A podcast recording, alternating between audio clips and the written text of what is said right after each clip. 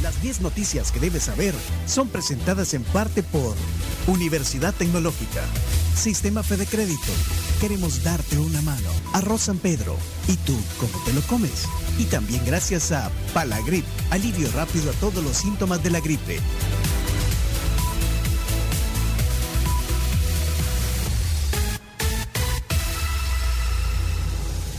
Maestría en Administración de Negocios semipresencial. Te invitamos a que conozcas las herramientas necesarias para la administración y toma de decisiones en la gestión y dirección gerencial, estudiando la maestría en Administración de Negocios en la UTEC y pues obviamente vas a ser un profesional que trasciende.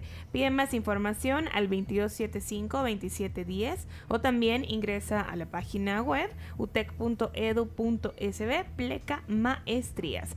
También las noticias gracias a Palagrip, alivio rápido para todos los síntomas de la gripe con Palagrip efectivo.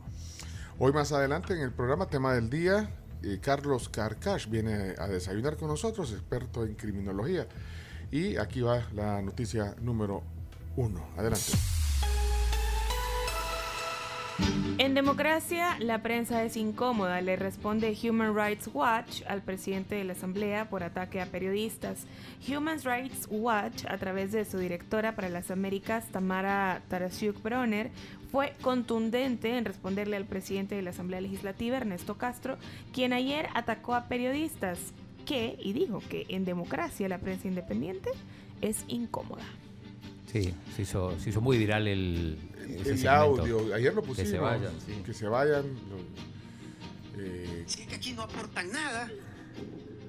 Si se quieren ir, que se vayan. bueno, eh, ahora, esta. eh, Tamara, sí, eh, directora de, de Human es Rights. uruguaya. la- Pues el, el presidente Bukele le ha tirado también. Sí. Eh, o sea, hay, una, hay un roce, digamos, con esta organización ya entre algunos funcionarios, incluyendo el presidente. Eh, por, otra parte, eh, se dieron cuenta que Arena y Nuestro Tiempo proponen una ley para proteger a periodistas. Eh, estos partidos, que son minoría en la Asamblea Legislativa, propusieron la creación de una ley especial para proteger periodistas, la cual es una iniciativa impulsada por la APES que se presentó en la legislatura pasada. Portillo Cuadra habló de eso. Sí, sí, habló Portillo Cuadra, escuchemos lo que, lo que dijo.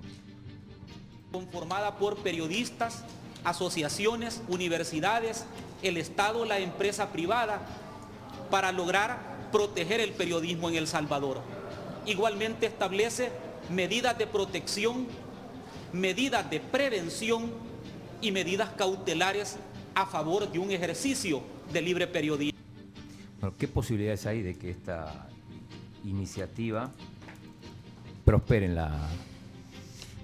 Por la- En la ahí, Asamblea. ahí- ahí te decía, son minorías, pues. O sea, con los votos es difícil. Es Cero, difícil, ¿no? cero. Vamos al. eh, bueno, la siguiente. La dos. No, no sé, pero bueno, y no sé. ¿Y por qué no le hablas a Cristian Guevara o a otros que, si lo van a apoyar? No, no, no, creo. no No. te contestan. vea. No, no, nada más no me contesta, no, pero o sea, yo no, no, no recuerdo una iniciativa que no haya salido nuevas ideas que, que haya logrado, o sea, ni siquiera los minutos de silencio han aprobado, así que Cuando dice el presidente de la Asamblea también hablar así, creo que está difícil. Pero está, vamos. claro la postura, ¿no? Sí. Número dos. Hombre con trastornos mentales mata a dos pasajeros y hiere a un tercero en unidad de la ruta 52. En un hecho que se confundió inicialmente como un asalto, ayer temprano por la mañana, un hombre con trastornos mentales mató a puñaladas a dos pasajeros e hirió a un tercero en una unidad de la ruta 52. El sujeto, que trabaja según las autoridades en una barbería, fue capturado por la policía y este se encuentra en proceso en conjunto con la fiscalía para poder abordar este caso. Eh, vi- bueno, eh, se trata de un enfermo mental, según leí, pero vi un comunicado de esta barbería, donde supuestamente trabajaba y decía que había abandonado su trabajo hace unos días. No O sé sea, si se- vieron, se- el- no, no lo vi. El, el- Yo El de vi la que, barbería. ajá, el de la barbería dijo que tenía como 12 días de no presentarse A trabajar. a trabajar por Ah, ahí. pero 10, igual, 12 digo, si no está con las facultades mentales, imagínate trabajar en una barbería. ¿Cómo le quedó el número? No, mentira. Vamos, vamos a la siguiente. Eh, número, número- Bueno, no, pero qué terrible. De verdad, imagínate, terrible. la- Y, y- y la, dos pasajeros que, que- que perdieron la vida. Terrible. Eh, vamos.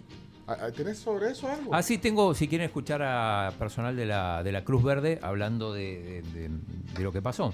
Cuando nosotros llegábamos, había uno en media cuadra, había uno y la otra media cuadra había otro. El que auxiliamos fue el muchacho que se llama Marvi Moisés Ramírez, de 35 años. Él fue, lesion- fue lesionado por motivo que venían asaltando el microbús. Y el otro, eh, el muchacho este se, se tiró del microbús y el otro no pudo tirarse del microbús que falleció. Supuestamente son tres, falle- dos fallecidos que hay. Mm, qué- Bueno, qué, qué- qué- qué- qué tragedia. Increíble. Vamos al, A la a la tres. Número 3. Presidente Bukele reporta más de 14.000 capturados a 25 días de estado de excepción. En su recuento de capturas en reportes vía Twitter, el presidente confirmó que se alcanzó más de 14.000 arrestos ayer a 25 días de aplicado el estado de excepción. Sí, con respecto a eso, bueno, dos cosas. Eh, recién estuvo, eh, o todavía creo que no, ya, ya no está más el, El fiscal. el fiscal Rodolfo Delgado, estuvo en la entrevista a M en Canal 10. Ujú. Eh, confirmó que, que necesitan otros 30 días más del régimen de excepción y además dijo que si no hubiera sido por la prevención de la policía y la fiscalía, los crímenes de ese fin de semana sangriento se hubieran quintuplicado. Esto lo dijo, escuchemos. Se poseía información, eh, se hicieron las acciones necesarias para contener lo que venía en ese momento. Y era, eran acciones criminales que en algún momento iban a afectar a más salvadoreños. Es decir, lo que sucedió, desgraciadamente, fueron hechos lamentables en perjuicio de determinadas personas, pero las acciones eh, preventivas que realizó en algún momento la Policía Nacional Civil con el acompañamiento de la, de la- de la Fuerza Armada sirvieron para que eso no se incrementara en la medida y en la proyección que nosotros poseíamos la información que iba a suceder. Entonces, eh, Es decir, que podríamos haber lamentado muchas más muertes. sí, por lo menos se hubiera quintuplicado esa cifra. Ahí está. Eso fue Así hoy. de grave hace un la ratito. Entonces, era una situación, eh, mire, no era una situación, eh, era una situación de la cual se poseía la información.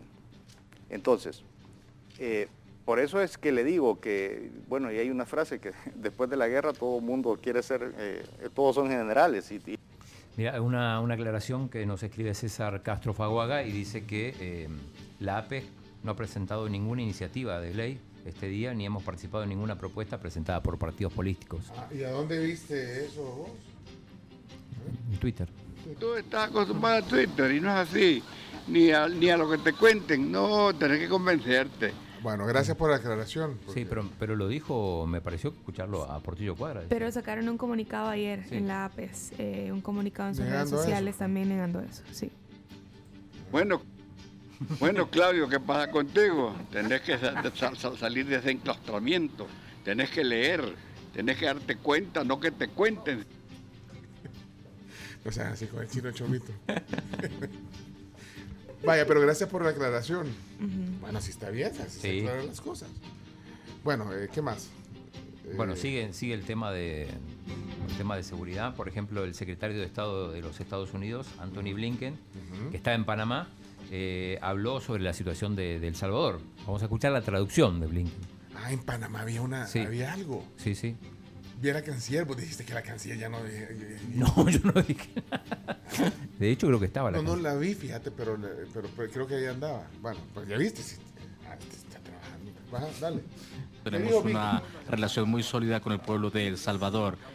Ha tenido algunos retrasos en separación de poderes, gobernabilidad, Estado de Derecho y esperamos que el presidente Bukele progrese y pueda avanzar en abordar este tipo de retos. Hay un estado de emergencia que tiene que estar de acuerdo con los derechos humanos.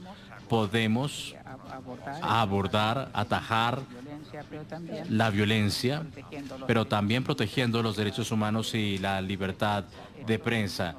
Estos no son conceptos que sean contradictorios. Hemos enviado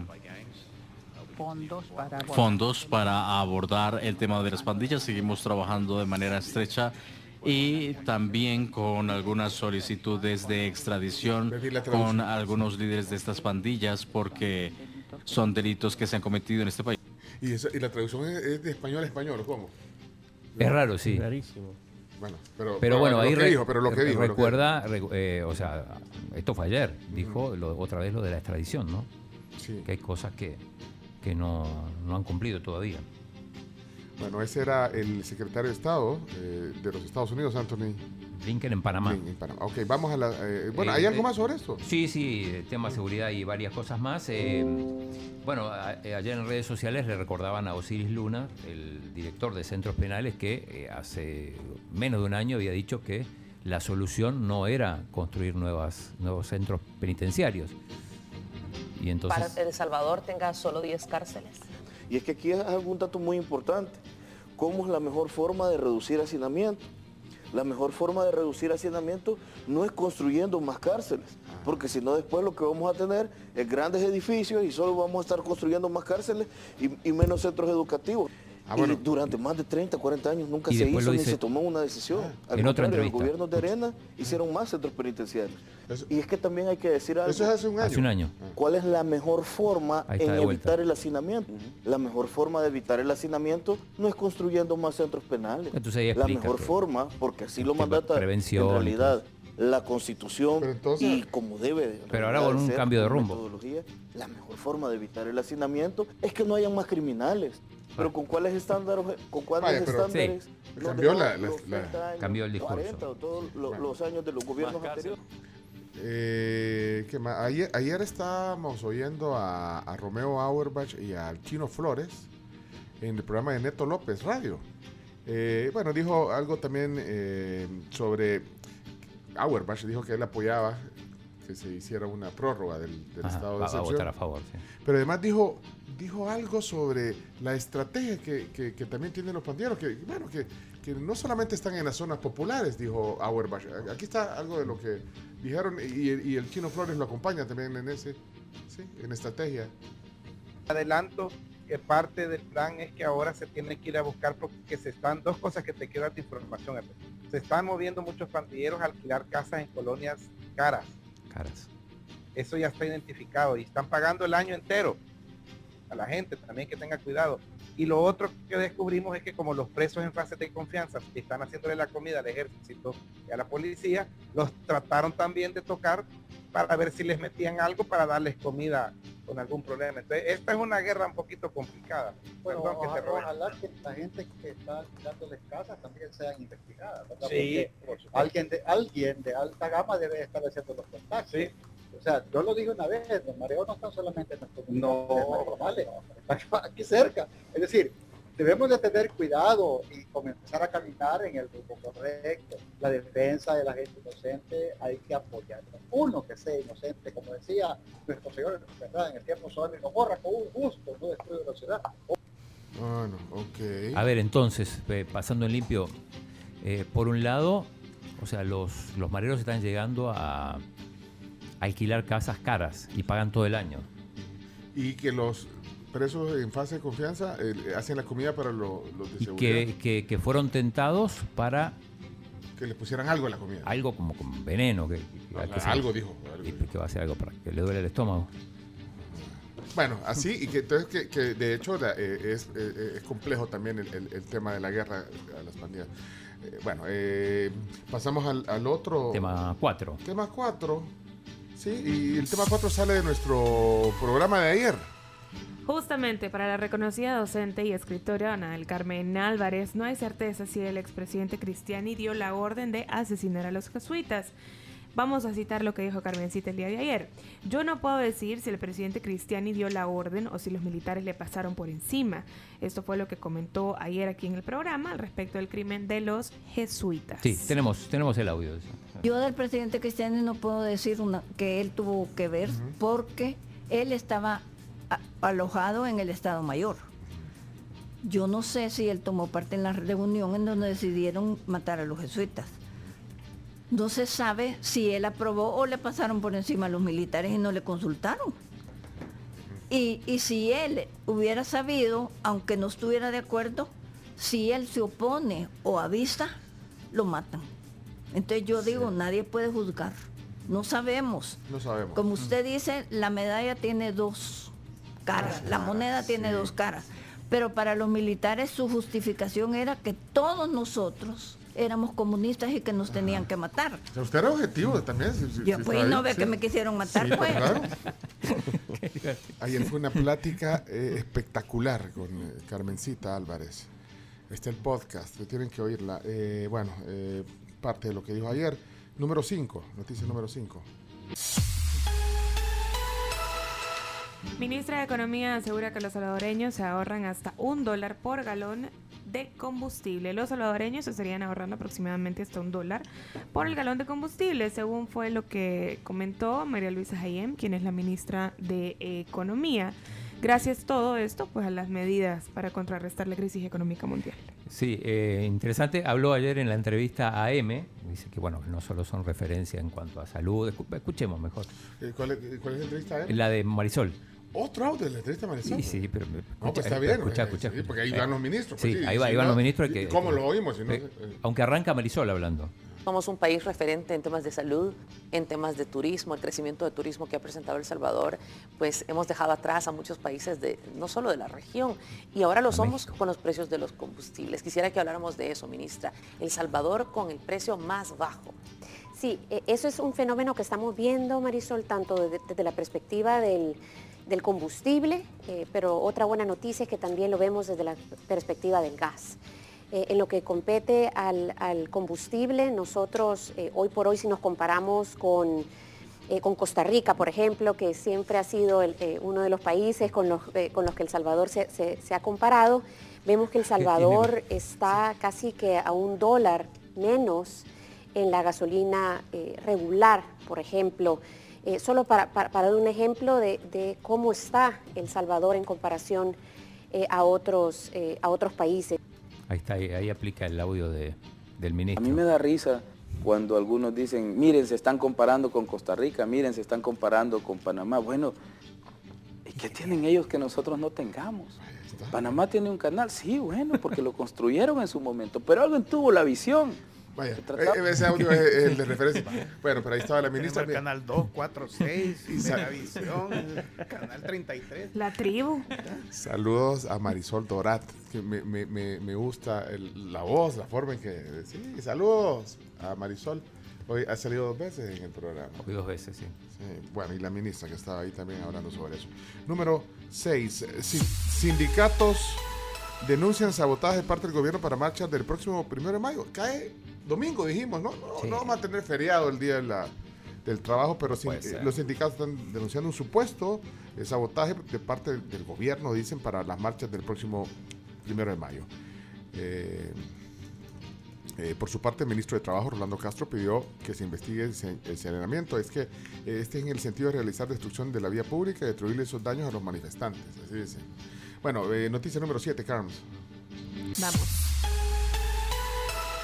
Dirigente de Partido Nuestro Tiempo denuncia amenazas. El director de Asuntos Políticos de eh, pues este partido, Nuestro Tiempo, Eric Ortiz, a quien tuvimos también aquí en el programa hace unas semanas, denunció ayer en compañía de otras autoridades de este instituto político que ha sido víctima de amenazas de muerte.